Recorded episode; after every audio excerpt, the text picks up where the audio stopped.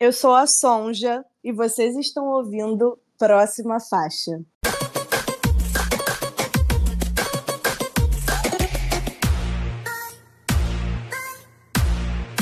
Próxima faixa. Olá! Está começando mais um episódio do Próxima Faixa. Eu, Jorge Borges, com a minha entrada em número 48 da Billboard Hot 100. Quem está aqui comigo hoje? Eu, que sou uma celebridade silist, Matheus Guimarães. E na terceira ponta, quem é que tá? Eu, gente, entregando horrores e querendo irritar. LS, tudo bem, meninos? Tudo ótimo! Como vocês viram aqui no título desse episódio, hoje vamos falar da classe média do pop. Não é mesmo, Matheus? Isso, chegamos na onda daquela da bendita matéria do New York Times sobre artistas que não são não tão pop, não tão populares, mas também são pop, e vamos discutir, vamos mergulhar nesse assunto. Em pleno setembro amarelo, muito assim, maravilhosos que nós somos. Muito que bem, sim. então vamos lá, gente. Antes de comentarmos sobre o nosso tema, muito bom lembrar de nos seguir nas redes sociais, arroba próxima faixa no Instagram, no TikTok, no Twitter, www.proximafaixa.com vocês encontram, encontram notícias, coberturas de eventos e muito mais. Estamos em todos os agregadores de podcast, no Spotify, no iTunes, no Google, na Deezer, onde você preferir. Nos siga nesses agregadores, nos avalie também. E aqui na minutagem desse episódio está a descrição correta para você pular direto para o nosso tema principal. Mas como sempre, fica aqui com a gente, não é mesmo, Matheus? É mesmo, fica aqui com a gente para você ouvir a minha diquinha, porque como sempre nós estamos no selo LGBT Podcasters, que reúne o conteúdo de produtores LGBTs é, para consumidores LGBTs ou não. E agora, seguindo a indicação milenar de indicar um podcast a cada episódio, minha indicação de hoje novamente não vai ser do selo. Eu peguei gosto por indicar podcasts que estão de fora. Essa semana eu indico o podcast Sexo Explícito. Ele é feito desde 2019 pela maravilhosa Priscila Armani. E no programa, ela explicita todas as letras e, e verdades sobre a sexualidade humana, com especialistas sérios, mas sem deixar de lado aquela sacanagem de qualidade. É para pensar, para aprender e, acima de tudo, para se viver. Eu indico em especial o último episódio da série sobre fetiches. Eu maratonei a, a essa série sobre fetiches, que ela vem fazendo há bastante tempo, com vários especialistas e pessoas que vivem seus fetiches, para comentar sobre eles, eles sendo populares ou não. Então é bem interessante você ouvir e ouvir de cabeça aberta. Mas vamos lá, eu tive uma boa indicação. Você tem uma boa indicação pra gente, LS? Tenho, eu tô quase indo na sua onda, quase indo na sua onda de falar que indicar outras pessoas, mas não, gente. É, como todo mundo já que escuta a próxima faixa está sabendo, nós fazemos parte do time de influenciadores da Groover Brasil, do time de curadores da Groover Brasil, né, que conecta, é uma plataforma que conecta artistas independentes ao público através da gente, né, de portais, de podcasts, selos musicais, podcasts, etc. E a nossa indicação de hoje é o Renan Rício. O Renan Rício é um rapper, e produtor musical carioca e está trabalhando no seu primeiro EP, né? Ele já lançou duas faixas do disco e agora ele está divulgando Leonina, que é uma faixa que fala sobre amor, né? E assim, sobre a autoconfiança da mulher do signo de leão, né? De se apaixonar por uma mulher poderosa e como isso mexe com a gente. A faixa é muito produzida, muito bem produzida, com um arranjo bem vivo. É assim, dá para ouvir muito bem as frases, tem saxofone, tem guitarra, baixo, muito bem produzido assim mesmo, lindo, lindo, lindo. O Renan também é uma graça, carioca. Quem quiser conhecer e ouvir mais do EP dele, é só ir lá nas redes sociais, arroba Renan Rício, tudo junto. E assim, vamos apoiar a cena independente, vamos apoiar os artistas que estão aí fazendo as coisas acontecerem, gente. Muito que bem, vamos apoiar esses artistas também. E se você, se você é um artista independente e quer aparecer aqui no nosso programa, nas nossas redes sociais ou no site, vai lá na Groove Brasil e manda sua submissão pra gente, pra gente estar tá ouvindo a sua música e dando nosso feedback. Valeu, valeu, valeu. Isso. Agora vamos comentar sobre os lançamentos dos últimos dias. Bora lá? Vamos! Vamos!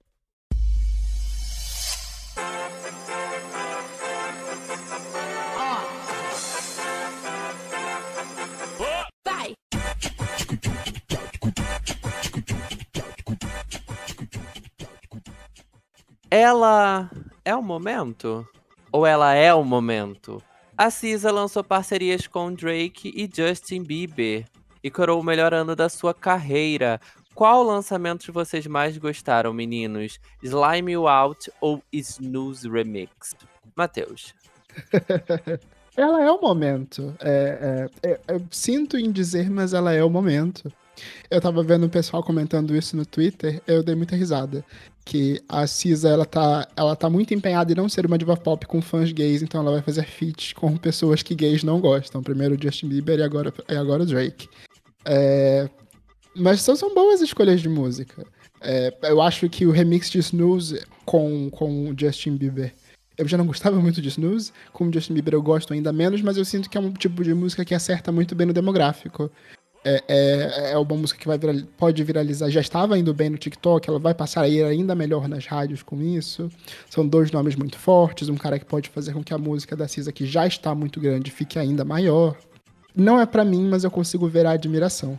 E sobre Slime You Out, é, não sei vocês, mas eu fiquei com a perfeita impressão de que se estivéssemos em 2010, essa seria uma música do Drake com a Rihanna. Mas estamos em 2023, então não é. É mas ainda assim, essa é a minha faceta favorita do Drake. Quando o beat fica mais lento e ele tá quase fazendo RB, é, mas ele ainda tá versando ali por cima. Eu gosto da música, gosto da, gosto da inclusão da Cisa ali. De novo, não é para mim, talvez não vai entrar na minha playlist, talvez nada, claramente não vai entrar na minha playlist. Mas eu gosto da música. Quando tocar no Uber e eu tiver lá dentro, eu vou tirar o fone de ouvido e vou ouvir essa. Mas e vocês? O que vocês acharam? Olha, é, eu gosto muito da Cisa. Eu gosto muito, gostei muito do álbum dela, escuto ainda até hoje. Eu acho que o remix com Justin Bieber, pra mim, não, não me agrega, mas eu acho que faz muito sentido isso ela querer ser uma diva pop. sem ter uma fanbase 100% gay, LGBT no, no geral. Brincadeiras à parte, mas é, não me agrega muito o, o feat com o Justin Bieber. Eu acho que a música com o Drake é uma música bem legal. A melhor parte para mim é a Caesar. É, porque eu acho que é a música do Drake, mas ela também não, não me, me comove. Mas eu acho que ela é a melhor parte da música também. É, a voz dela tá muito bonita. Eu acho que a música, no geral, ela tem uma produção muito bonita. Acho que se tocar na rádio eu também presto atenção, mas não vai entrar nas minhas playlists, não. Desculpa aí, Cisa. Eu adorei a firula que o Matheus fez para falar que a música é datada a parceria da Cisa com o Drake. É claramente uma música que, assim, o Drake já fez várias vezes. É, a grande novidade é a parceria da Cisa. Não, não consegui me conectar, não consegui me identificar.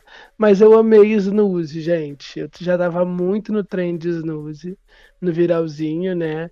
E eu gostei que ela foi. Arrumou contra a maré, né? É o Speed Up, que tá viralizando no, nas redes e ela lançou uma versão acústica com versos do Justin Bieber.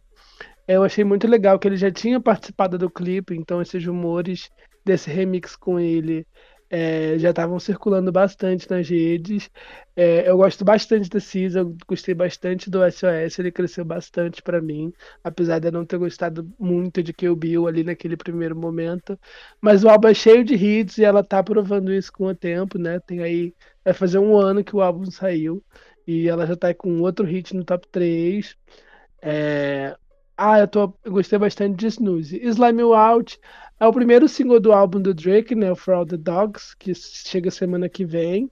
Ele ia lançar essa semana agora, dia 22, mas adiou para não bater de frente com o menino da Jaquette, né? Que chega com Scarlett agora.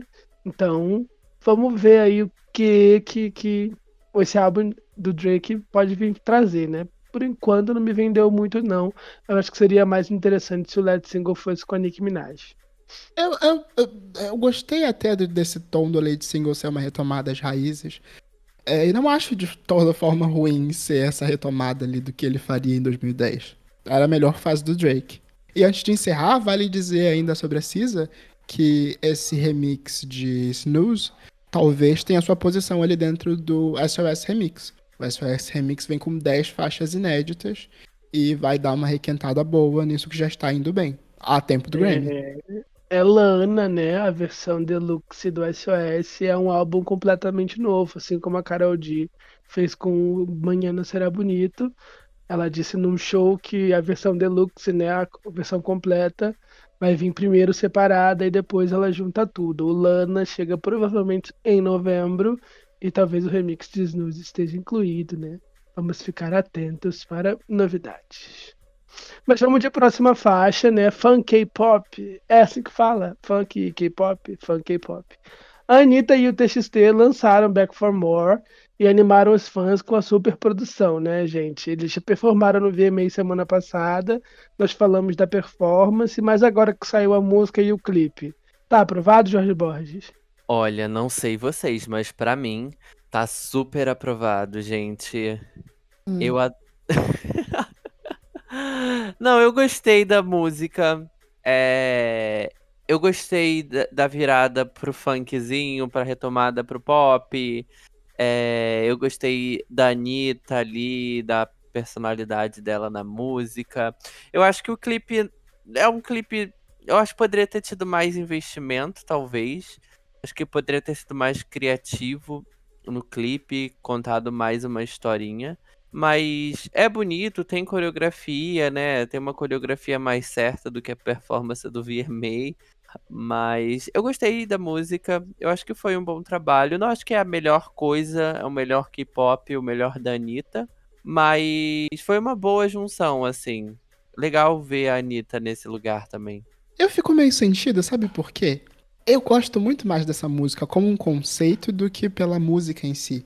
Eu gosto da mistura que ela representa, do, do barulho que ela tá fazendo agora em charts. Ela teve uma estreia gigante no YouTube. É o, lança, o lançamento, o maior lançamento de uma artista bra- brasileira, se eu me lembro bem, no YouTube, as primeiras 24 horas. E os números são gigantes. É uma música que tá se mantendo estável dentro do Spotify global. Mas a música em si, até mesmo o clipe em si, é muito simples, como o Jorge trouxe. É, não me anima em nada. Todos os outros fatos me animam muito mais do que a música. Mas você, LS, que é o capitão do trem do hype, você tá aí dentro ou nem esse daí te pegou? Ah, eu diria que a música, assim, é uma música. E o É uma clipe música que foi composta e lançada, com Isso. certeza. É um clipe, né? O clipe é um clipe também. É, é um feat, uma colaboração, né? Eu, eu esperava muito mais, sendo bem sincero, levando em consideração todo, todo o hype, né? Uma grande performance no VMA, um anúncio com duas semanas de antecedência, vários teasers, um, um- uma- um encontro global, né? E aí o clipe parece que, sei lá, no dia do VMA eles gravaram ali no- nos bastidores, no corredor do VMA e num, num, num palco ali. Onde, onde vamos, vamos fazer uma premiação, uma apresentação aqui? É versão ao Vamos vivo, menina. Você não percebeu? Então, não sei, né? O que, que eu achei, não. Eu, eu, eu gosto. O K-pop me compra muito pela superprodução. Os clipes do TXT eram muito bons. Os clipes do Blackpink, do, do, do BTS, do aespa. Isso tudo era muito grande. E aí a gente tem a Anitta e se deram 25 centavos por clipe, que é porque vai ganhar em real. Pô, mas o, o Yen, a Yen é uma da deles, não sei. O real vale mais. É, vale bem mais, verdade. Bem mais, então. Eles podiam ter investido dinheiro no clipe, ter feito uma super produção, vários looks, várias coisas. É, Mas a música é legalzinha, tem potencial de viralizar. O verso da Anitta é super legal. Olha como ela mexe esse culo, Anitta. Eu adorei. Mas assim, queria que fosse maior, sabe? Ai, ai. Só pra te corrigir aí, a moeda da Coreia do Sul é o won sul-coreano. Não é o yen, yen é do Japão. É, Mas vem cá, tentando ser poliana aí dentro. Vocês não acham legal que elas fizeram tanto com tão pouco? O clipe foi feito com, eu ia falar de uma bala chachá e um copo d'água, mas pouquíssimo esforço, vamos dizer assim. Mas, é que- mas fizeram tanto? Não fizeram tanto, né? Essa é a questão. Então fizeram tanto com tão pouco. É uma música que tá tendo uma performance estável, teve uma estreia gigante, continua sendo extremamente relevante nos charts, é influente pros fãs, levou a Anitta pro novo público, levou o TXT pro novo público. E é um clipezinho muito simples. Eu vou falar. O, o, o top 86 ferveu. É isso que eu vou falar. Eu, eu acho Já é que foi, muito. foi intimista Uma palavra chique, foi intimista. Eu acho que foi sem é, apostar que vai ser sucesso, sabe? E se for sucesso, é lucro.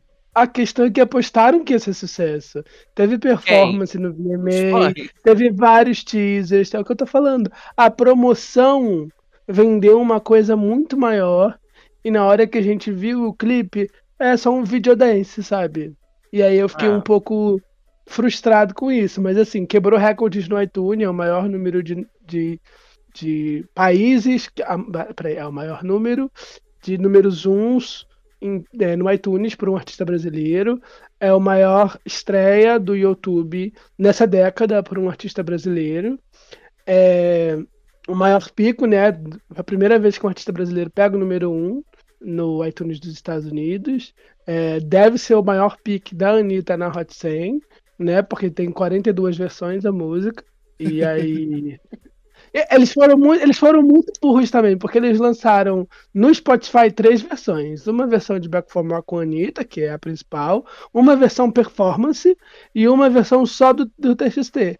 E aí os fãs acabaram se dividindo muito nos streamings, em vez de focar numa música só. Lançado e até quem... depois.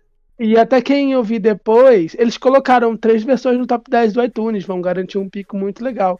Mas nas plataformas, no Spotify, na Apple Music, eles tinham três músicas muito espalhadas, ninguém sabia o que era para fazer. E o, os Anitters aqui do Brasil querendo focar em funk rave, porque era música que, que tinha ganhado VMA, era o momento da música acontecer e tal. Enfim, eu achei que foi muito bagunçado. Os fãs já estão esperando Grip também. Ai, enfim, acho que se Back for More fosse maior, era um momento muito maior, entendeu? Pra Anitta.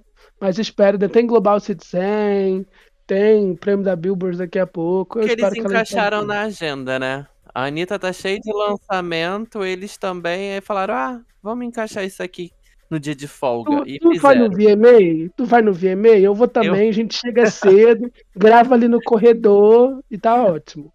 Ai, gente. Olha. Vamos de próxima faixa.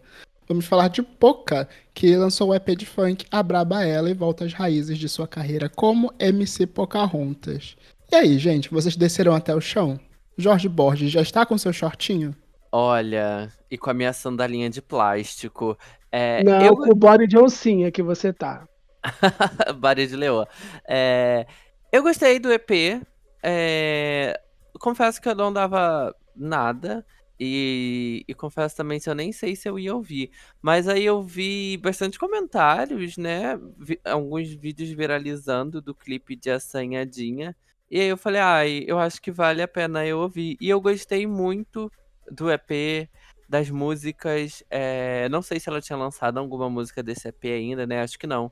Mas eu gostei dessa identidade do funk, sabe? Principalmente a assanhadinha, assanhadinha que é o clipe de, de divulgação do EP.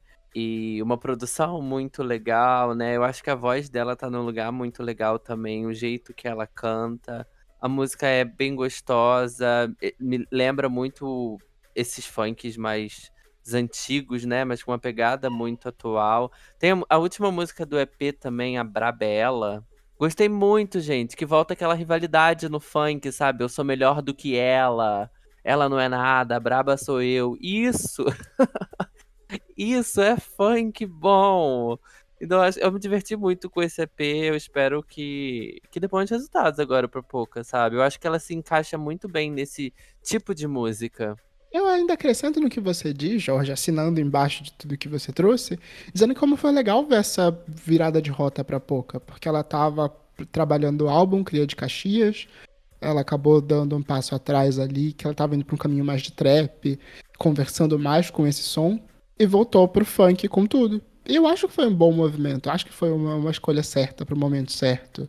É, já tava, ela já estava indo bem com Barulhinho, o, o single anterior, e agora está trabalhando a Senhadinha, que tem um clipe lindo. E é muito legal ver ela resgatando isso exatamente nesse momento onde o funk está sendo exaltado, onde a gente está olhando para as figuras principais do funk, ela resgatar essa posição para ela mesma, porque bem ou mal, gente, a MC Pocahontas está aí há 15 anos, não? Ou mais? Eu acho que é quase isso. 14, 15 anos. É, estamos em 2023, né? Desde 2010, 11 que ela tá por aí. Antes? Não, não, não, antes. Como antes, gente? A pouca tem quantos anos? Ela não é novinha? Deixa eu- baixa. Gente, não, a pouca tem 28 anos. Impossível. Deve ter uns 10, 12 anos no máximo. é, então, ela surgiu um pouco antes da Anitta, pelo menos eu lembro disso. Ela, ela não tava fazendo funk com 10 anos, gente, pelo amor de Deus. Então, eu lembro da Poca na época do MSN. Ah, 2012, 2013. Não, sei lá. Ah, Mas enfim, vamos ela já deixar era essa... influencer. nem tinha. Nem tinha influência. Ela tem 28 aninhos, né? Não tem como ela tá aí há 15 anos, não, senão com 14 anos ela tava fazendo funk. Mas eu gostei bastante. E eu acho que eu vou, vou furar a bolha aqui. O que eu mais gostei, e eu tô muito curioso para saber o que ela vai fazer com isso, é Solta-te, que é a faixa em espanhol do disco. Aí, ó. Não entendi, mas estou entendendo muita coisa. É uma parceria com o Piso 21, que é um grande nome do mercado latino. É um funk em espanhol, né? Aquela fazendo a funk rave dela. E eu achei isso muito interessante, né? Ela, né, co- com todo esse, esse projeto de, de internacionalização do funk, eu acho que a Poca tem tudo para ser um dos nomes que pode brilhar aí com isso, né? O Kevin Chris, que tá em Barulhinho, ele gravou com a, com a Maluma e com a Carol D. Então essa parceria aqui com o Piso 21, se for trabalhada, eu vou achar muito legal. Eu admito que pra mim ela é uma das que menos brilha dentro do EP. É, eu daria meu destaque mais pra Braba é Ela, como o Jorge tinha dito. Mas vamos de próxima faixa? Vamos. Então vamos lá, gente. Vamos falar de João e João Guilherme vivendo em um mundo de gatinhos no clipe de Milambi. Agora sim, o primeiro single do álbum Super, né? E o primeiro clipe do álbum Super. O que, que vocês acharam disso? Vem cá, eu gostei muito da estratégia. Eu não tinha. Eu demorei pra me ligar de que era o primeiro clipe e o primeiro single. Porque a gente já tinha tido visuais do álbum, bem ou mal, a gente consumiu o álbum como um todo. E agora a gente vai começar a ver ele como singles e ver músicas sendo trabalhadas. Ainda mais depois do estouro que o João fez no álbum passado com o Idiota, que talvez fosse ali a música mais deslocada dentro da tracklist. É um movimento muito certo fazer esses singles reversos no mundo onde a gente só lança o álbum depois de já ter hitado um single, depois de já ter trabalhado muitos singles. Achei inteligente. Show. Mas agora todo o resto, toda a discussão em torno desse clipe me deixa extremamente cansado. Ah, todo mundo desvalidando o João enquanto bissexual, ah, as mil e uma questionamentos sobre a sexualidade do João Guilherme. Ai, tudo muito, muito, muito, muito, muito chato, gente. Desculpa. Graças a Deus eu vi todas as tretas, todas as discussões e uh, desviei. Só achei tudo muito bonitinho, achei o conceito muito legal no mundo de gatos. E eu vi uma fã, né, explicando ele, é, comentando pra ele, né, numa- num, num comentário dele, que e ele confirmou a teoria dela, né, que eles nasceram num mundo de gatos, onde as pessoas são mutantes ou são geneticamente modificadas. O João e o João Guilherme nascem diferentes. E o João Guilherme tenta se encaixar, né? Ele se fantasia todo e o João encontra ele, faz ele se aceitar e ser lambido. É muito bonitinho, tem uma mensagem muito legal por trás, né? E eu achei uma fofura. Eu não gostaria de ser lambido, não gostaria de ser lambido, mas é um clipe muito bonitinho e é só isso, só curti o clipe e só fui ver depois que eu vi a fã falando. Achei muito legal, estou curioso para mais visuais do álbum Super. E você, Jorge? Achou fofinho ou ficou preso na treta? Ah, eu vi algumas coisas, mas eu só tô tão exausta que eu falei, ai, gente, não é pra mim não. Mas eu adoraria ser lambido, deixo aqui, né, no ar para os nossos ouvintes. É, eu achei legal, achei divertido, eu quero saber o que ele tem mais, já que no teaser de divulgação do álbum tinha coisas muito mais interessantes do que, sinceramente, o clipe de Milambi. Então eu fico muito ansioso pra saber. Ansioso não, né? Mas assim, na expectativa de saber e de ver os visuais desses teasers, sabe? Eu acho que eram grandes produções que tava sendo mostrada ali, aquele cenário de fogo e tal. Então isso me, me deixa mais ansioso na expectativa pra ver como que vai ser essa era do João. Sim, o teaser do álbum, né? Ele voando num dragão. E aí vem um clipe todo fofinho de gatinhos. Eu não entendi um pouco direito. Mas eu- será que vai ter aquele clipe? Ou é o trailer do álbum? Não sei. Curioso aqui para os próximos passos do menino João. Mas vamos, vamos para a próxima faixa. Vamos falar de rock, porque Demi Lovato lançou o álbum Revamped com suas versões atuais de antigos hits. E aí, ainda estão no hype desse rock? Seguraram esse rock, Jorge Borges? Olha, tirou tudo e me deixou com rock. Tirou mesmo. É... Eu tô no hype. Não tava no dia do lançamento. No dia do lançamento eu não tava. Mas nesse finalzinho de final de semana, início de semana agora, é, eu peguei o álbum pra escutar. E eu gostei muito do, do trabalho que foi feito. É, eu acho que traz uma nova identidade para as músicas, né? traz de fato uma nova identidade para as músicas, é, até mesmo para a história de DM, do que é DM agora, ou o que quer mostrar como artista, sabe? Seguir nesse caminho mais rock, nesse, nessa pegada mais pop rock rock.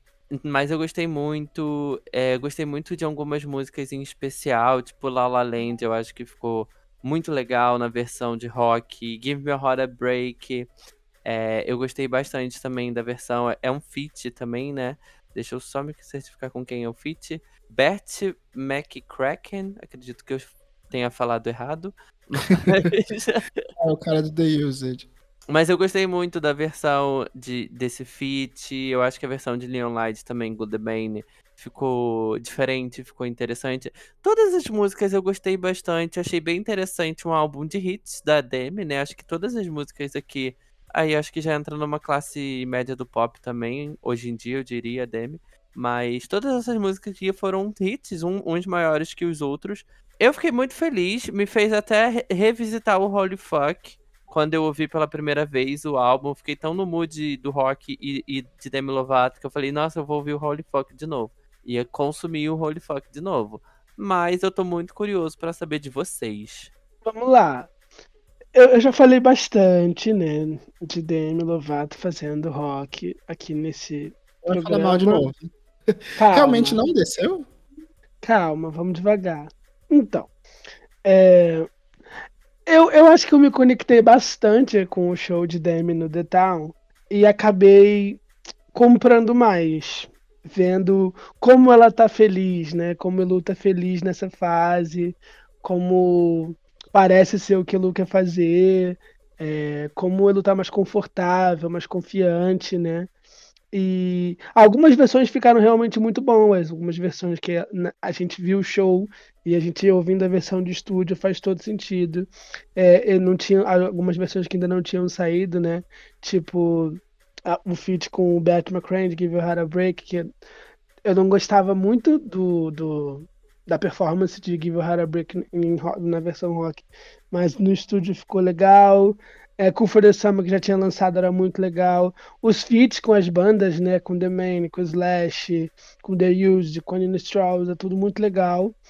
É, eu prefiro Demi fazendo pop. É, eu, pelo contrário, fui revisitar as versões antigas de pop depois de ouvir. Senti falta de versões do Here We Go Again, que queria muito que o Here We Go Again tivesse ganhado uma atenção, atençãozinha. Já é um álbum de pop rock, mas o Don't Forget também é, e tem músicas aqui, né? Tem músicas que já eram bem rockzinhas e ganharam uma versão mais rock aqui, né? Mais pesada. E quero ver quais os próximos passos, né? Elu falou sobre um, um- uma versão deluxe, ou um revamp de parte 2, né? Ou perguntou se os fãs preferiam música nova. Então, estou bastante interessado no que Demi está preparando e revisitei a discografia dela, né? Depois dessas regravações. Fico muito feliz porque vejo que Elu tá feliz, sabe? legal do meio disso daí tudo é que os dois caminhos foram abertos, né? Vocês dois deram cada um um tom. Você pode ouvir o revamp e ouvir as versões originais, como o LS fez. Você pode ouvir esse mesmo disco e depois ouvir o Holy Fuck pra ouvir mais rock da cabeça de Demi Lovato. Acho que é isso que Demi queria no final das contas. Bem ou mal, vocês dois foram ouvir músicas dela. Queria play e conseguiu, né? De todas as formas. Nossa, assim, Don't Forget é muito boa. Ficou muito legal a versão de rock que ele fez. Mas a versãozinha lá de 2008, a vozinha dela novinha, novinho, novinha. Perfeito, perfeito. Ai, ai, eu só destaco aqui é, a forma como o Demi trabalhou esses singles. Acho que soube trazer buzz na medida certa e ao mesmo tempo não, não era um álbum de, de coisa velha quando eu peguei para ouvir o disco todo. Ainda tinha coisa ali para descobrir e que me deixava curioso para ver o que, o que viria. E eu super acho que cabe ali uma versão deluxe ou uma parte 2. A própria Demi comentou que já tinha gravado uma versão de Really Don't Care, mas não lembro exatamente quando resolveram cortar do disco. É, mas fica para um próximo disco. E vamos de próxima faixa. Vamos de próxima faixa, gente. Vamos falar de. Assim que o roteiro carregar. Greg Queen, segura esse direct down, meninas ela lançou Sirene e eu quero aproveitar essa deixa, gente, para perguntar para vocês se vocês estão assistindo Drag Race Brasil e claro, se vocês gostaram do novo single da mamãe, Jorge Borges. Estou sim assistindo. Mas não Drag... temos tempo de comentar Drag Race Brasil. Se vocês fãs é... quiserem muito, peçam que talvez role um episódio especial. Próxima drag. sim, estou sim assistindo. É, gostei do single da, da Greg. Achei, achei muita informação, assim, eu confesso, mas não é ruim. Pelo contrário, é muito divertido. É, a parte das sirenes, a parte do. Gente, eu esqueci o nome, mas na minha cabeça vem aquele instrumento brasileiro que é no tamborzinho cuíca. Não sei se é isso. Mas tem uma parte que, que eu, escuto o barulho desse instrumento, sabe? Eu até depois ia procurar para ver se, se é isso mesmo. Mas, enfim, saxofones, as coisas muito bonitas. Uma produção muito bem feita. Eu acho que é, desde o início a Greg sempre teve uma produção muito clara, muito refinada nas músicas. E o vocal, né, gente? Os vocais interessantíssimos. Eu acho que essa é a primeira música da Greg que eu escuto toda em português. Assim, pelo que eu lembro agora e das músicas que eu escuto da Greg, essa é a primeira que eu escuto 100% em português. Vocês com certeza vão me corrigir. Mas isso me deixou muito animado também. Eu fiquei muito feliz de ouvir. É... Eu sei que é, é a rainha do universo, né? Então ela trabalha pro universo. Mas fiquei muito feliz em ouvir um single, já que tá aqui com Drag Race, né? Se divulgando no Brasil, um single só em português vindo da Drag. Greg. Poxa, Botafé já era em português. Eita. Mas Ai, mas Botafé é muito antigo, né? Botafé foi antes de Queen of the bem antes. Não, é, não, essa não conta. Eu acho que, inclusive, Botafé foi depois que ela ganhou. E aí ela falou, vou investir nisso, né? E depois, porque ela lançou em junho e o reality estreou em dezembro, né? Eu acho que foi muito isso, Botafé. Mas enfim, comentando aqui sobre, sobre Sirene. Não sei se vocês chegaram a assistir a entrevista da Greg no, na Foquinha. Uma coisa que ela comentou pro novo, pros novos trabalhos dela é que ela tá se inspirando muito no Bruno Mars durante essa era do Orthodox Jukebox, onde ele misturava essas influências dos anos 60 com os anos 70, com muito funk, com espaço para botar música, para botar banda, para botar som e para cantar muito.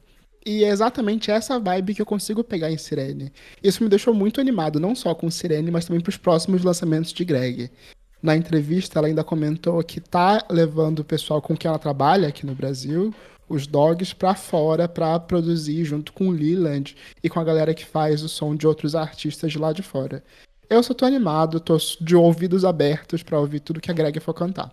Eu amei também. Minha música favorita ainda é Party Everyday. Eu acho que ela fez a rainha do universo ali. E, assim, I wanna party everyday, baby, te convido pro meu bailão. Mas eu gostei bastante, assim como o Jorge, que essa é uma música aparentemente focada pro mercado brasileiro. Eu gostei muito dos easter eggs barra referências ali a, a Drag Race Brasil, ao estúdio, né? Parecem vários bastidores, como se ela tivesse indo gravar alguma coisa. Então eu achei muito legal e gogó, né? A mãe tem voz, a mãe entrega tudo. Eu tô apaixonado por ela e é o primeiro single de uma nova fase, né? Então, assim como o Matheus, estou com os olhos bem abertos porque ela vai fazer, porque vem aí. Então vamos de próxima faixa, gente. Vamos, vamos falar agora de fazer um joguinho aqui, né? Um joguinho típico do LS. Vou começar aqui então. Trouxemos três nomes femininos. Cia lançou Give Me Love. Tate McRae lançou Greedy. Temos muito que falar sobre essa música. E Zara Larson aqui já é um feat com David Guetta com On My Love. Uh, sempre puxo o Matheus, né? Vou puxar o LS dessa vez. Vai, LS. É, já, já entrando... já entrando no nosso tema principal de artistas meio da classe média do pop, né? Mas vamos lá. Cia, gostei muito de Gimme Love, gostei bastante dessa nova era dela. Não tava dando muita coisa, mas é uma música muito bonita.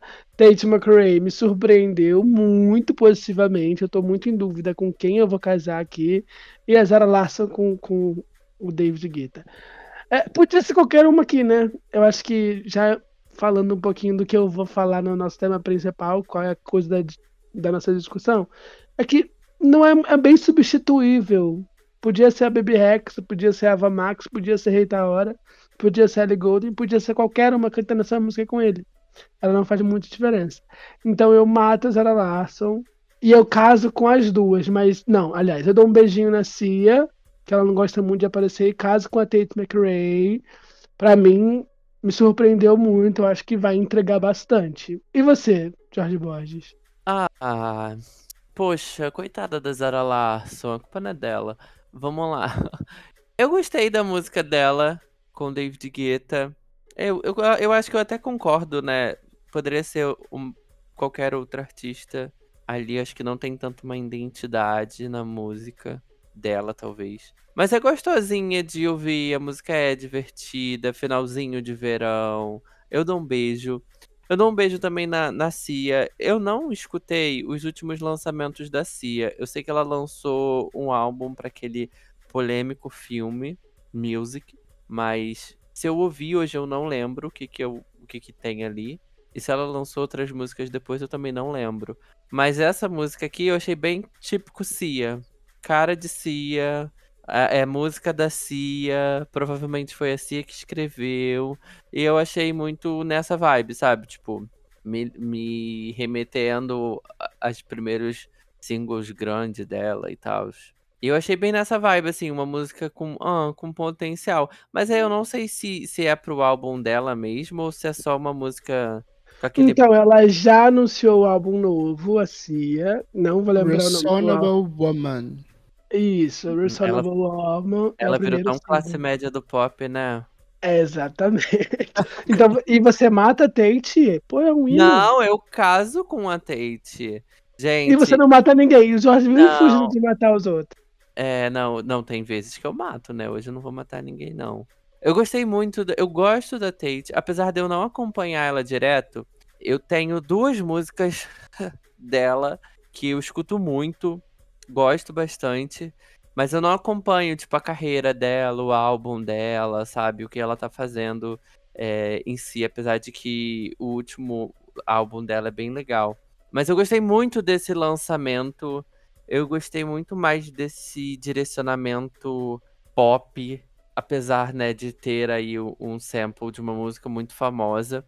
Mas eu gostei muito, achei muito interessante. Eu acho que ela tem potencial para virar uma classe média do pop.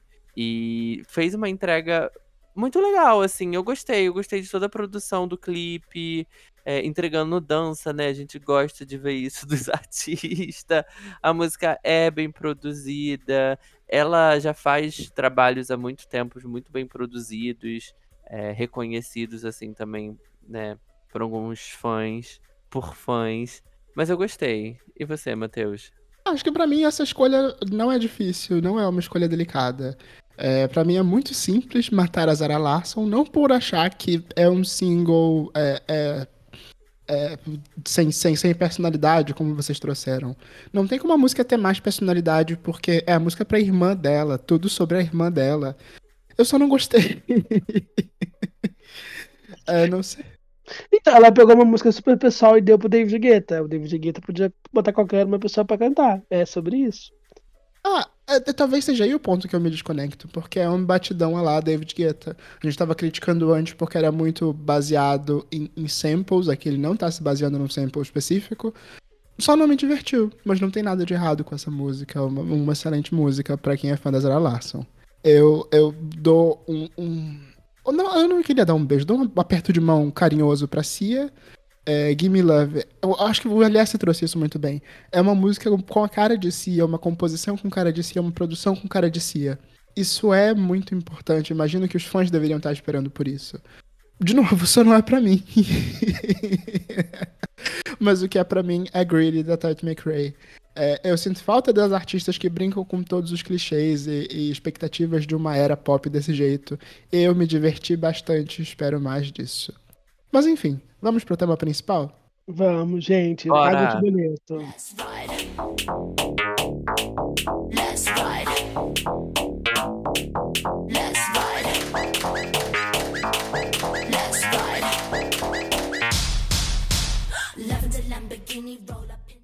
Os boletos estão em dia? No episódio dessa semana do Próxima Faixa, vamos tentar entender o fenômeno da classe média do pop o que esse termo significa? Vamos avaliar a carreira de alguns artistas que, apesar de terem números, ou pelo menos às vezes, e fazerem grandes projetos, ou pelo menos tentarem, não são considerados A-lists nem B-lists e por aí vai. o que faz um artista ser considerado top? O que um artista precisa ter para conseguir o carinho do público? Como faz para se destacar se parece tudo igual? Quem são os artistas que sempre estão lutando para garantir o seu pedaço do bolo do pop e onde eles erraram? Aqui no próxima faixa, neste episódio. E quero saber de vocês, meninos. O que, que vocês acham? Vocês comem desse bolo mesmo assim? Eu desse bolo, acho que nós três comemos. Eu trouxe aqui um trecho da matéria do The New York Times para poder ilustrar bem é, o, o conceito que eles trouxeram para exemplificar essa classe média do pop. Aqui.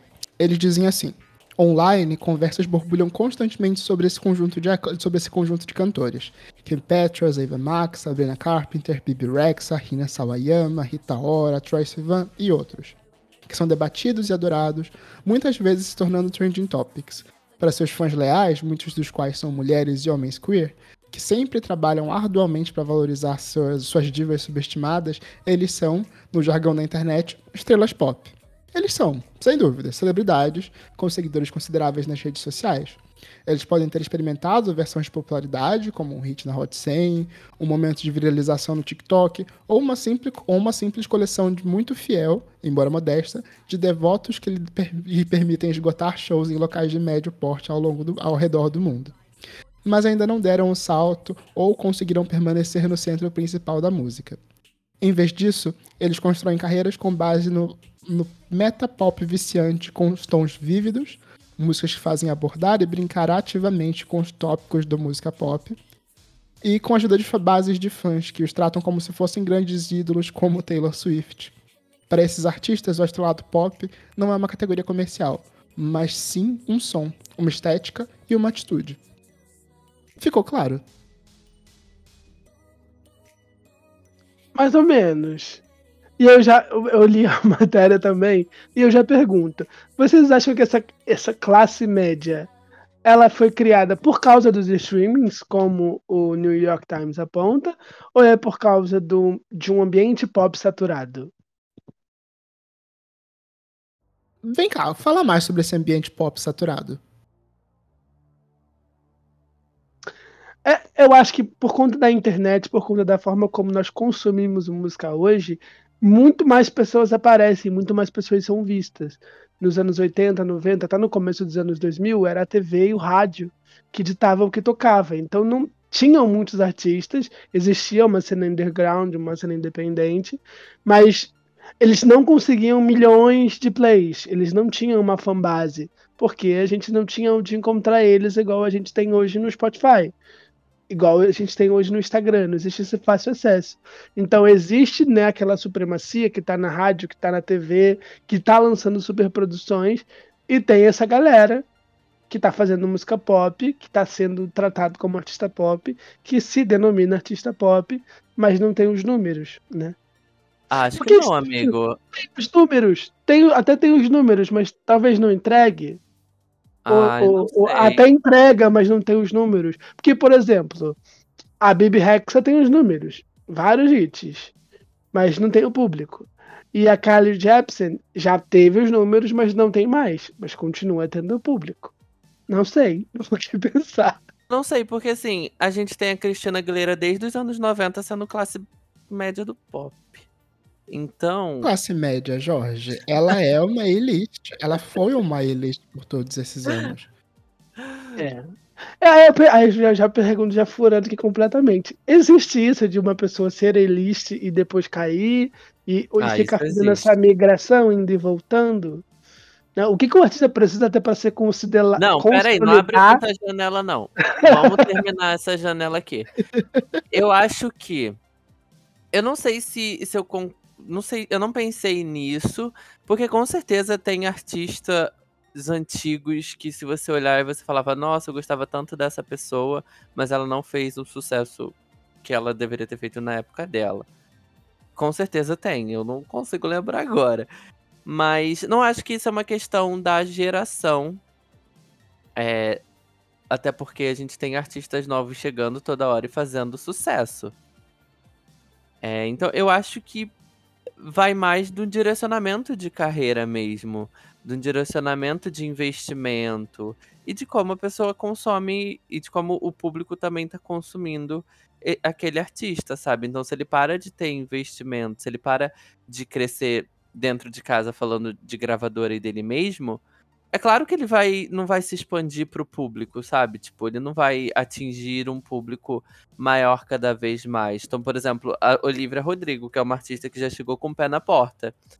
A cada vez mais, cada dia mais, ela tem um investimento muito maior na carreira dela, vindo de dentro. Então ela lançou um segundo álbum agora, estourando mais recordes ainda, entendeu? Diferente do. Falando da, da minha querida rainha da classe média do pop, Carly Rae Jepsen. todo mundo achou o Calm Me Baby foi um grande sucesso. Nove semanas em primeiro lugar na Hot 100.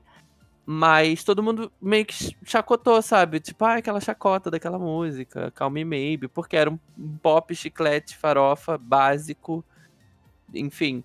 E, e acabaram não consumindo as outras coisas que vieram dela depois. Tudo bem que o Kiss é ruim mesmo, mas é, tinham singles bons. Mas assim, ela acabou não tendo tanto investimento depois, apesar de ter tido um grande hit, e lançado mus- muitas músicas boas depois que não conseguiram chegar em outras pessoas, como Calm Me Maybe chegou. Eu acho que você tem um ponto, Jorge. Mas antes eu ainda preciso voltar na questão do LS de falar sobre é, os artistas ali que. sobre essa questão de tempo na- nessa leitura dos artistas como classe. sobre essa classe média. É, talvez isso tenha uma questão de tempo nessa, nessa equação, porque antes a gente não tinha tantos artistas sendo lançados e consumidos assim. Para que você fosse um artista tido como pop, você precisava estar numa boy band, você precisava ser lançado para uma gravadora, estar num programa de televisão. É, aqui a gente tem muito mais gente consumindo essa música pop e reproduzindo ela. E, obviamente, você não vai ter a grana para se lançar, a grana para produzir, a grana para se fazer acontecer quanto outros artistas. Então, vai ter mais gente sendo um sub-pop em algum momento. Mas a questão que o Jorge também traz sobre grana e investimento também é uma, também é uma questão. Um exemplo que eu acho que concentra todos esses, esses fatores e que inevitavelmente, inescapavelmente é uma artista da classe média é a Charlie XX. Ela é uma, uma criança que consumia todas essas referências pop, ela se produzia a partir desse pop no MySpace até ela ser descoberta. Ela emplaca hits é, ali naquela época de boom clap e desse tipo de coisa. até o momento onde ela entende que não vai ser. Não, não, aí não, não sabemos já nessa visão dela. Se ela não vai ser uma artista pop ou se ela não quer ser uma artista pop desse tamanho. E tem um ponto de virada ali pro hyperpop, pra música mais alternativa. Ela continua guiando todos esses fãs. Esse nicho de música pop dela continua sendo relevante para ela. E ela é literalmente o exemplo que o The New York Times dá no, dá no artigo. Ela consegue ser uma atração principal do Primavera Sound aqui no Brasil, ao mesmo tempo que ela anda de metrô e ninguém sabe quem é ela. É, mas aqui no Brasil até a Tinashe. Até a Tinashe é headliner, né? O Brasil não é King- parâmetro, né? O Sean Kingston tá sendo headliner, gente. É, Aqui a gente não pode usar a gente como parâmetro, não. Eu acho que existe muita relação da questão do investimento e a, a questão do, do, do cenário pop saturado, porque não tem como você investir em todo mundo, pelo menos para mim, né? E aí eu acho que o artista da classe média do pop, esse artista que ele é idolatrado, que ele, ele tem milhões de fãs, ele movimenta, né, uma fanbase, ele tem números. É, é o artista que ele não consegue se sustentar, é o que não se consolidou ainda pra mim. Não é necessariamente o artista flopado, entendeu? Eu não diria que não é o que não quer se sustentar. Eu diria que o artista da classe média é o que não quer ficar na luta.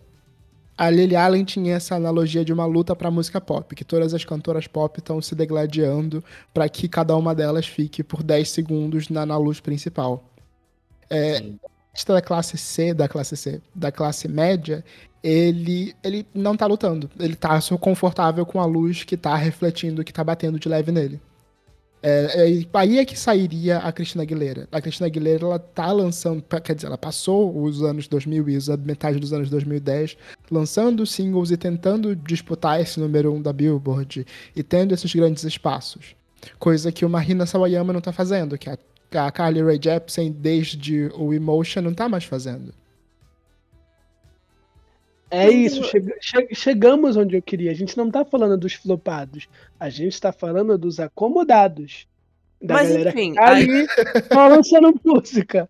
Mas Ela em- tá ali lançando música, mas não lança uma superprodução, não lança uma grande turnê.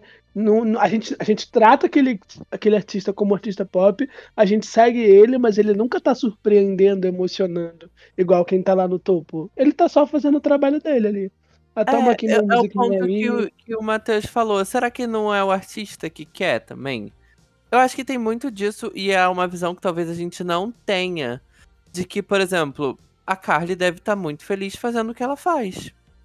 Entendeu? Ela deve estar muito satisfeita lançando. Às vezes o artista só tá satisfeito em lançar o material dele, lançar a música dele, sabe? Tipo, eu penso a mesma coisa da Florence.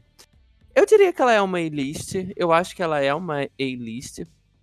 Mas é uma artista que você vê muito potencial. Que ela poderia estar lá no topo.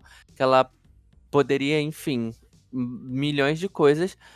Mas é uma artista que você vê que ela não quer isso. Ela quer fazer a música dela, lançar o álbum dela, fazer um show aqui e ali. Se tiver 10 pessoas, beleza.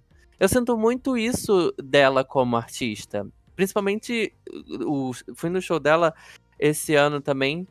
Tive muito essa sensação mesmo, sabe? Tipo, cara, ela não, ela não quer estar no topo do mundo. Ela quer estar onde ela tá.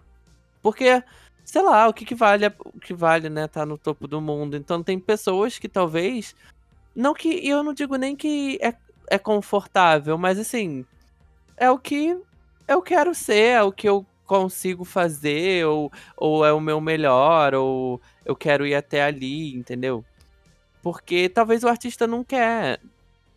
Se- a, a gente teve até no- em 2021 aquela música da Carly que viralizou no TikTok e tal. E, tipo assim, ela não fez nada pra, pra aproveitar a música, pra aproveitar o viral que aconteceu ali.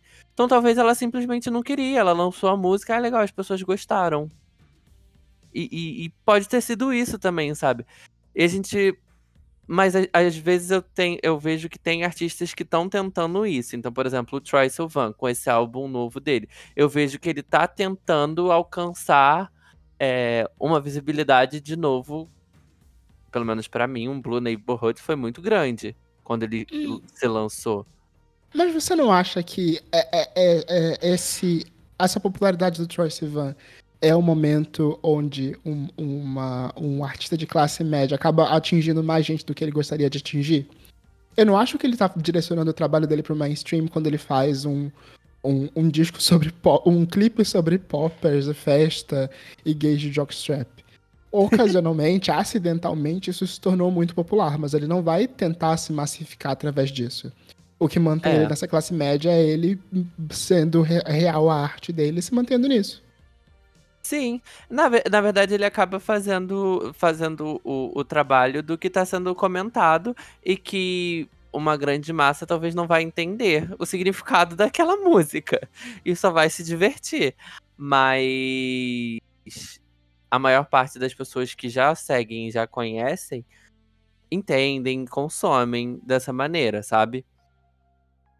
Eu, eu acho que pode ser isso também, gente. Tem muito artista que. Pode falar.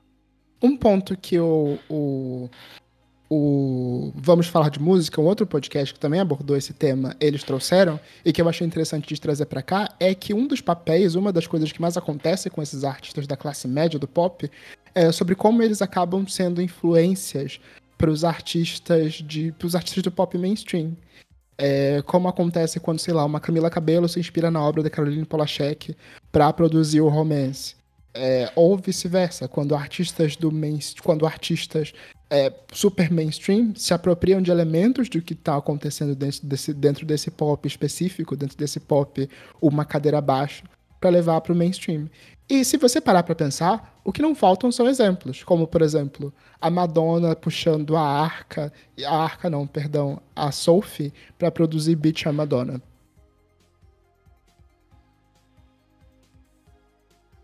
Sim, porque essa galera tem muita identidade, né? Eu acho. Eu, eu acho que a gente está falando muito dos artistas alternativos que não fazem parte da classe média do pop. O Troy Sivan do Blue Neighborhood, eu acho que ele era bem alternativo. A Florence e a Lana, eles são, elas estão fazendo outra coisa.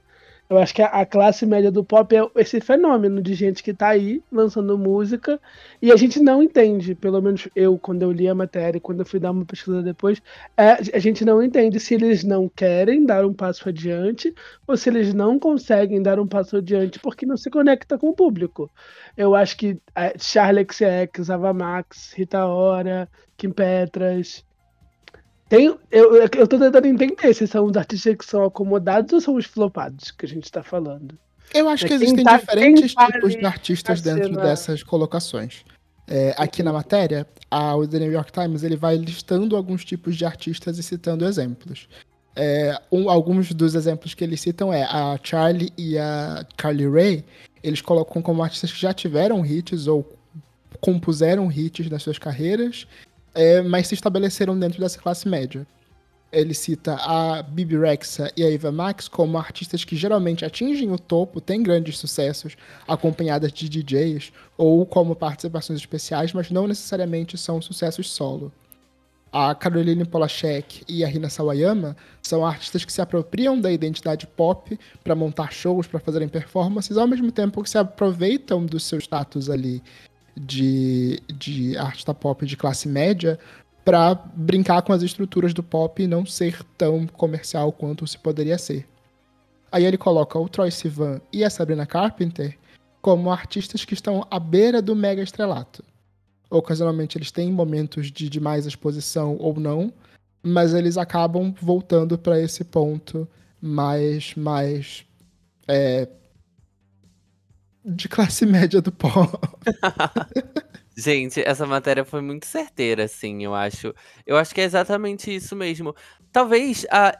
é, A gente já comentou muito sobre a Ava Max aqui, né? E. E eu acho que a- quando ela chegou com tanta personalidade.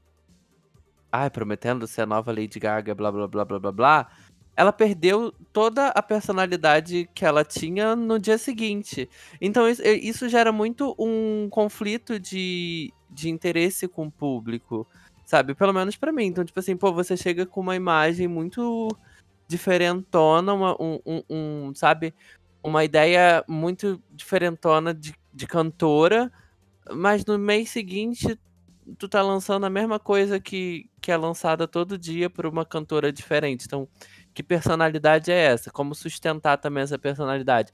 E aí muda, pra mim, muda muito o interesse. Então, eu já não vou mais consumir essa artista. Então, talvez seja um ponto do LS também, porque ela tá tentando, fazendo a mesma coisa genérica que todo mundo faz, mas não chega lá porque, enfim, era uma ideia, mudou-se de ideia, não teve a conexão de ideia de artista e de música e começou a fazer umas coisas genéricas, como todo mundo faz, e aí entra na lista.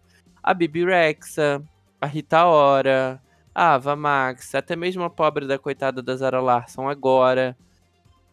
Sabe? Porque e, e são todas com, com o mesmo perfil. Todas as cantoras têm o mesmo perfil. E agora fazendo o mesmo perfil de música. Então, qual é o diferencial pro público se conectar também, sabe? E, e fazendo música tentando alcançar. Então, a gente tem o hitão aí da, da Bibi Rexa, né? Blue, um grande hitão. Mas é só isso, é um grande hitão. Poderia ser qualquer uma dessas quatro. Não é sobre a Bibi Rexa, entendeu? Eu acho, eu acho que é, esses artistas se encontram nessa dificuldade, eu vejo essa dificuldade em artistas desse nicho, pra se conectar com mais público. Então, assim, ah, a Bibi Rexa tem número, tem um hit, mas as pessoas não estão indo no show dela. Diferente da Carly, diferente da, da Charlie XX, que já são artistas que já não têm mais número, mas têm visibilidade e as pessoas ainda querem ir nos shows dela, entendeu? Porque elas ainda têm a identidade, elas ainda seguem a identidade que, por exemplo, a Car Charlie XX pode ter, mudado muito de identidade, mas ela ainda tem a proposta dela, sabe? Tipo, ela ainda entrega pros fãs, pro público, o que ela prometeu entregar, diferente desses outros artistas. Estão tentando alcançar esse A-list, esse B-list. Não sei se faz sentido, gente. Desertei agora do nada. Eu, eu acho que no final da discussão, é, essa classe média do pop engloba muita gente. E é, é- é por isso que estamos aqui, né? Para tentar entender esse fenômeno. É sobre artistas que podem estar no estrelato e se acomodaram ali, porque não querem essa pressão, não querem esses grandes hits. É sobre artistas que têm o apoio da gravadora para se manter lançando música e vão ficar tentando até alcançar o número um, ou é sobre artistas que se misturam na multidão e a gente está ouvindo uma música achando que é de uma, mas é da outra, e eles vão lançando que de vez em quando eles fazem números assim, sabe? Engloba muita gente, né? Tanto o que tem potencial, como o Tracy Van e a Sabrina, quanto os que tiveram um grande hit e agora estão ali sossegados, tipo a Charlie e a Carly, é, os que são eu acho que a Rina, Carolina Polachek, Sophie, são artistas muito do underground e que estão ditando tendências, então elas são referências, então elas estão ali lançando música acomodada, produzindo para outras pessoas e tal. E tem os que se misturam na multidão, que os flopados, né? Mas que tem números, eles são flopados se a gente compara com grandes nomes, mas eles fazem muito barulho quando a gente compara com artistas independentes menores engloba muita gente. É, é esse o grande fenômeno, né? Um monte de gente lançando música aí e sendo seguido e movimentando uma galera. Mas e aí? Como é que faz? Para tentar aterrizar esse assunto e trazer para uma forma mais. uma nova forma de se pensar sobre esse assunto, é, seria se vocês conseguem transportar esse conceito da classe média do pop para o pop nacional. Ok, a gente não vive uma cena pop tão aquecida quanto nos Estados Unidos ou como em parte da Europa, mas temos artistas o suficiente para isso? Um exemplo que o pessoal aí, trazendo de novo o podcast do Vamos Falar de Música, ouçam o podcast do Vamos Falar de Música, é excelente, sou muito fã. É, eles trouxeram a Clarice Falcão como uma possibilidade de uma artista que poderia se encaixar nessa forma aqui no Brasil. Ela é extremamente popular, ela atrai público, ela atrai cliques, ela gera comentários quando faz um lançamento, mas ao mesmo tempo ela não é uma Ivete Sangalo. Ela não é uma artista que vai ser a grande estrela do festival, que vai ser a grande diva do pop. Ao mesmo tempo que ela ainda é relevante. E tá aí, eu já vi uma entrevista da Clarice Falcão falando que quando ela lançou Monotomia, Monotomia, sim, ela Monomania. Monomania, isso. Ela, onde ela teve muita visibilidade, onde ela teve as músicas é, tocando na rádio, é, fazendo sucesso. ela parou e falou: Cara, eu quero ser essa artista? Será que eu quero ser esse tipo de artista? Ou eu me coloco no lugar de que eu não quero ser essa artista, sabe? Tipo, e ela optou em não ser essa artista. Então, assim, ela podia ter abraçado aquele sucesso, ter feito mais sucesso em cima daquele sucesso, mas ela preferiu não. Ela falou: Não, eu não quero isso. Eu quero lançar as minhas músicas. Quero que as pessoas escutem as minhas músicas, sabe? Então, eu acho que é essa visão. A gente nunca vai saber o que, que o artista tá de fato escolhendo. E ela tá aí, continua lançando as músicas dela, continua, enfim, não sei se tá fazendo tanto sucesso quanto antes, mas ela tá fazendo o trabalho dela, tá entregando o trabalho dela, tá fazendo shows, tá lutando shows, enfim. As pessoas vão assistir ela, sabe? Então acho que por uma escolha talvez dela mesma, ela decidiu não seguir um caminho que estava sendo construído e, e ir por um outro caminho. E meio que aí que também entra bastante a influência das plataformas digitais e da, da possibilidade de você ser relevante na internet, de você criar, cultivar e, e alimentar seu público pela internet.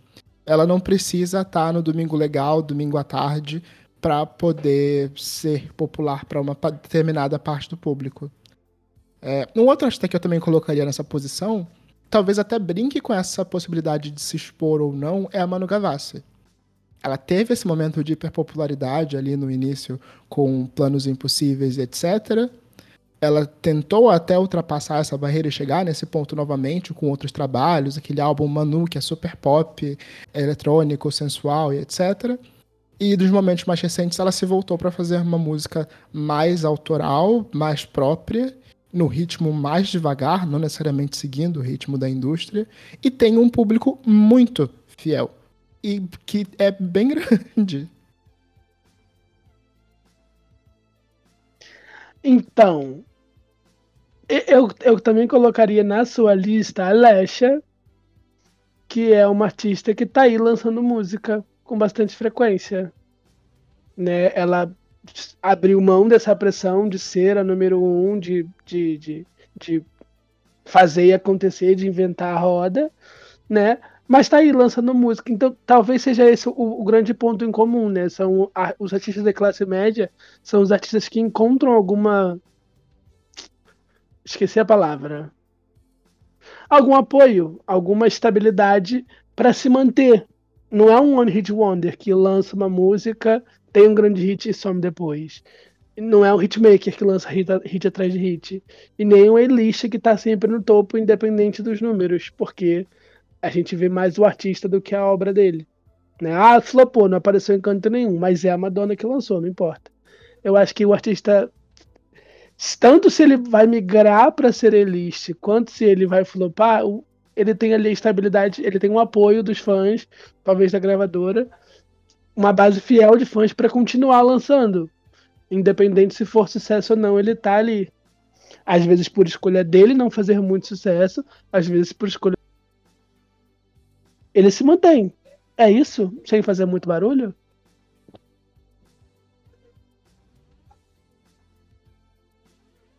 É, eu acho que eu acho que faz sentido. Eu acho que que é isso. São artistas que e talvez a música também acaba não conversando tanto com com as pessoas de quanto ela se lançou, quando ela lançou, enfim, teve um hit, mas ela permanece ali porque ela é uma figura conhecida, ela é uma figura que vai ser lembrada, ela não é um one hit wonder que, que lançou um grande hit e foi esquecido. Mas ela é lembrada, ela é da classe média do pop, entendeu? Eu acho que é um, é um lugar seguro, talvez seja um lugar mais seguro para certos artistas. E voltando na Carly Rae, que teve um mega hit, mas quando o mega hit passou, ficou as pessoas que consumir, consumiam música pop, consumiam a- aquele estilo de música, consumiam a artista, entendeu? Então, se, se você vê hoje, é uma artista que é lembrada no meio pop, é comentada no meio pop é escutada. Então, eu acho que tem- é muita dessa referência também, sabe? Ela teve um, um hitão, passou, mas ficou quem escuta pop, quem gosta de pop, quem consome esse gênero. E aí eu acho que a classe média do pop é muito sobre isso, é sobre o nicho, né? Eu acho que é mais sobre o nicho mesmo do pop. Você não precisa ser um artista pra chegar em todo mundo. Você pode chegar nas pessoas que escutam aquele gênero. E Eu é acho que isso. esse nicho é, é ainda mais importante para um artista da, dessa classe média. A própria Carly Rae, ela já tinha uma super popularidade ali com, com Call Me Maybe, com Emotion, mas não necessariamente esse público é quem tá com ela do quem tá com ela do Emotion pra frente, né? Sim, É- essa virada que ela teve entre o Emotion e, e o eu Kiss. esqueci, eu esqueci qual era o terceiro? É o Delicated. Delicated. Eu acho que bem ali dessa quebrada do Emotion pro Delicated é quem ficou nela pelas músicas pop não tão, é, é, tão não tão comerciais, em que a gente sabe que não vai ser tão grande.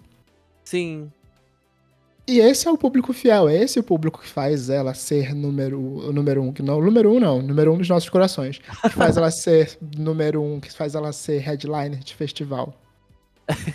Mas aí, eu, eu acho que é a mesma coisa da, da, da Charlie XX também. Que tá muito em Sim. evidência, então, assim, nos últimos meses ela esteve muito em evidência por causa do, do filme da Barbie, da música na, na Barbie, que fez um sucesso.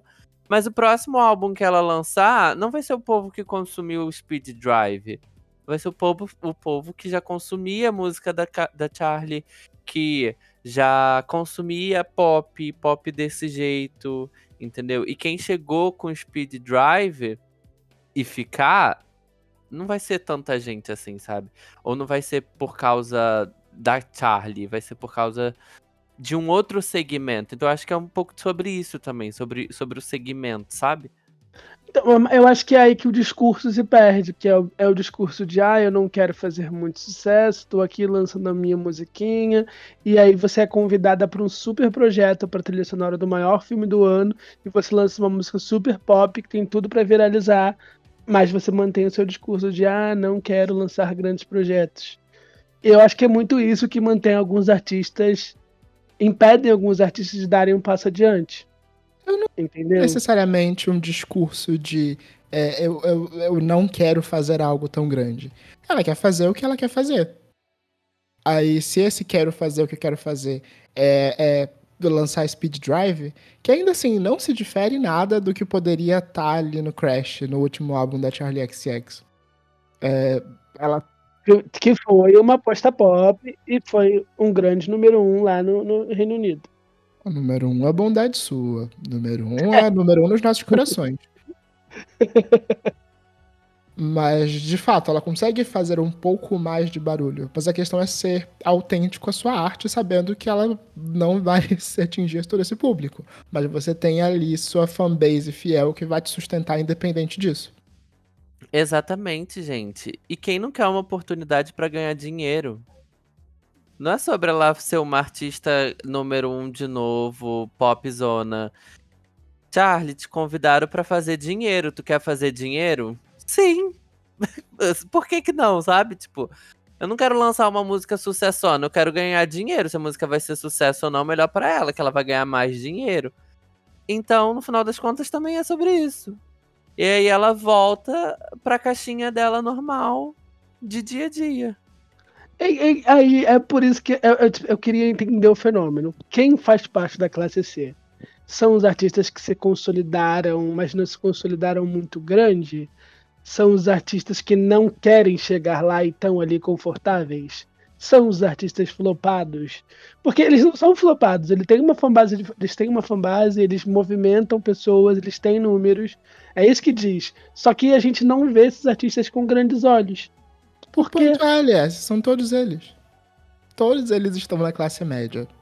Assim como é, as pessoas que ganham três salários mínimos são tão classe média quanto as que ganham cinco.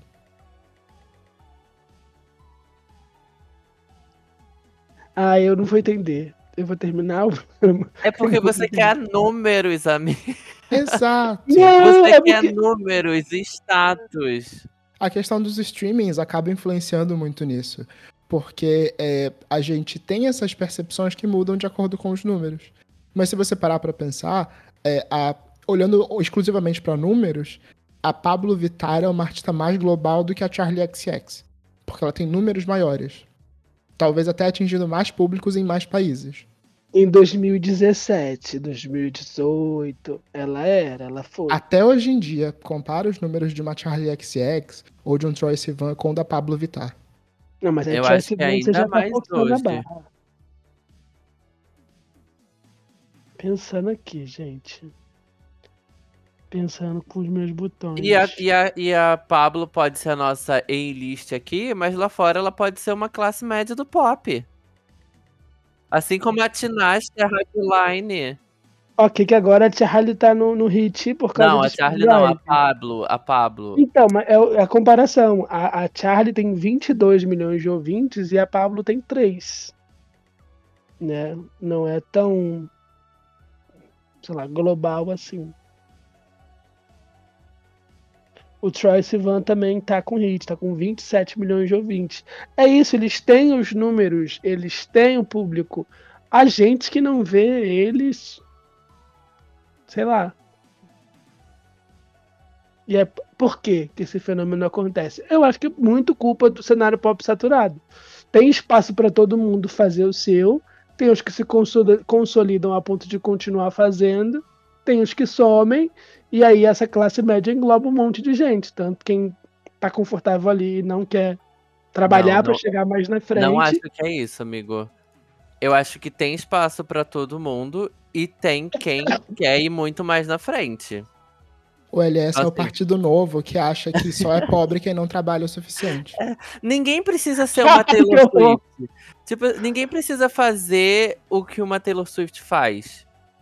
Sabe, tipo, ela faz porque ela é gananciosa. Mas o Troy Sivan pode ser ganancioso no jeito dele. Ele só não. Sei lá, daqui a 10 anos ele vai ser uma Taylor Swift? Não sabemos. Ou não, depende tudo da, Beyoncé? da ambição que ele vai ter. ou do- Exatamente. Isso não quer dizer que ele não é famoso, não é conhecido. Talvez não para um público é, de senso comum. Sabe? A, a, a, a tiazinha que vende bala aí na, na esquina da tua casa. Mas Não, ele é Ela conhecido. sabe no- quem é a Lady Gaga. Mas a Lady Gaga tá em outro patamar, né? Do, É, do Troy. Salvan. Então, é porque pra mim é muito difícil imaginar. Eu assim, tem exemplos que a gente consegue imaginar e aí que o artista não quer essa pressão, esse sucesso todo, essa exposição. Mas tem um que, que a gente vê tentando, entendeu? E de vez em quando consegue, mas não se estabelece. Eu acho que é isso. É muito culpa da saturação do pop, do, do cenário. É muita gente pra todo mundo ser gigante. Então, vocês E como um bom representante do Partido Novo, você ouviu vários argumentos e continua parado só no seu ponto. E- porque não dá pra todo. Você imagina todo mundo sendo gigante? Não dá. Não, Não dá. Não. E é isto, gente. Assim termina parte 2 desse tema. Qual é, qual é a sua conclusão, Matheus? Não tem exatamente uma conclusão. É pra que a gente pare e olhe em volta do nosso cenário. Esses artistas são menos ou mais artistas por isso? Hum, não. Só é talvez uma nova forma da gente observar a nossa música pop e os artistas que a gente consome. A gente tá vivendo uma era onde um artista pode ser pop, seja no gênero, no estilo ou até mesmo na abordagem, e ainda assim não ser tão pop assim. E isso é bem interessante. Sim. Eu acho que é isso. Eu acho que o artista ele vai fazer sucesso no nicho dele ou ser conhecido no nicho dele, mas nem todo artista precisa ser uma nova Lady Gaga, uma nova Beyoncé, uma nova Madonna. E a gente tá falando também de artistas muito novos, com poucos anos de carreira, num cenário atual. E aqui entrando como uma pessoa de dados, é, gente, foda-se o, o popular. É muito legal e muito confortável ser segmentado. É muito Sim. legal você estar na sua bolha e só consumir o que você quer, o que te agrada. É, pensando no mercado de trabalho e, expo- e exposição artística, isso deve ser muito confortável também. E é isto. Mas é a, ques- a questão pra mim. Vamos lá. Deixa eu tentar me fazer entender que eu não sou um Vai. representante do Partido Novo. Pra finalizar. É porque a gente, nós não estamos falando de artistas flopados. Nós não estamos falando de artista que, que, que não acontecem. Estamos falando de artistas que têm milhões de seguidores, estamos falando de artistas que têm milhões de ouvintes que, e continuam lançando música com frequência. Né? E eles só ficam ali, eles só se estabelecem ali. O Mas, que amigo, causa esse fenômeno. Entendeu? São vários fatores, são vários artistas diferentes Mas é o que eu te fazendo falei. parte da mesma classe. Não precisa ser todo mundo grande. Se fosse todo mundo grande, ninguém seria ninguém. Não teria alguém pra você comparar. Você não iria dizer que, ai, tal pessoa, é, que a Beyoncé é a Beyoncé. Você não, não ia precisar dizer que a Beyoncé era Beyoncé, porque todo mundo ia ser Beyoncé. E não dá pra todo mundo ser Beyoncé. É Beyoncé, é a Carly Rae, é o Troy Sivan, é a Clarice Falcão. Entendeu? Não dá pra todo mundo ser grande. E eu acho que é isso. E é coisa de nicho também. Eu acho que, como eu falei, eu acho que é coisa de nicho também. Tá, eu vou pensar sobre isso, gente. Temos um programa? Temos uma, um reflexo, uma reflexão? Eu acho que temos. Ai, temos. É isto, meninos. É isto. Até semana que público. vem, gente. Até semana que vem. Este podcast faz parte do movimento LGBT Podcasters. Conheça outros podcasts através da hashtag LGBT Podcasters ou do site www.lgbtpodcasters.com.br.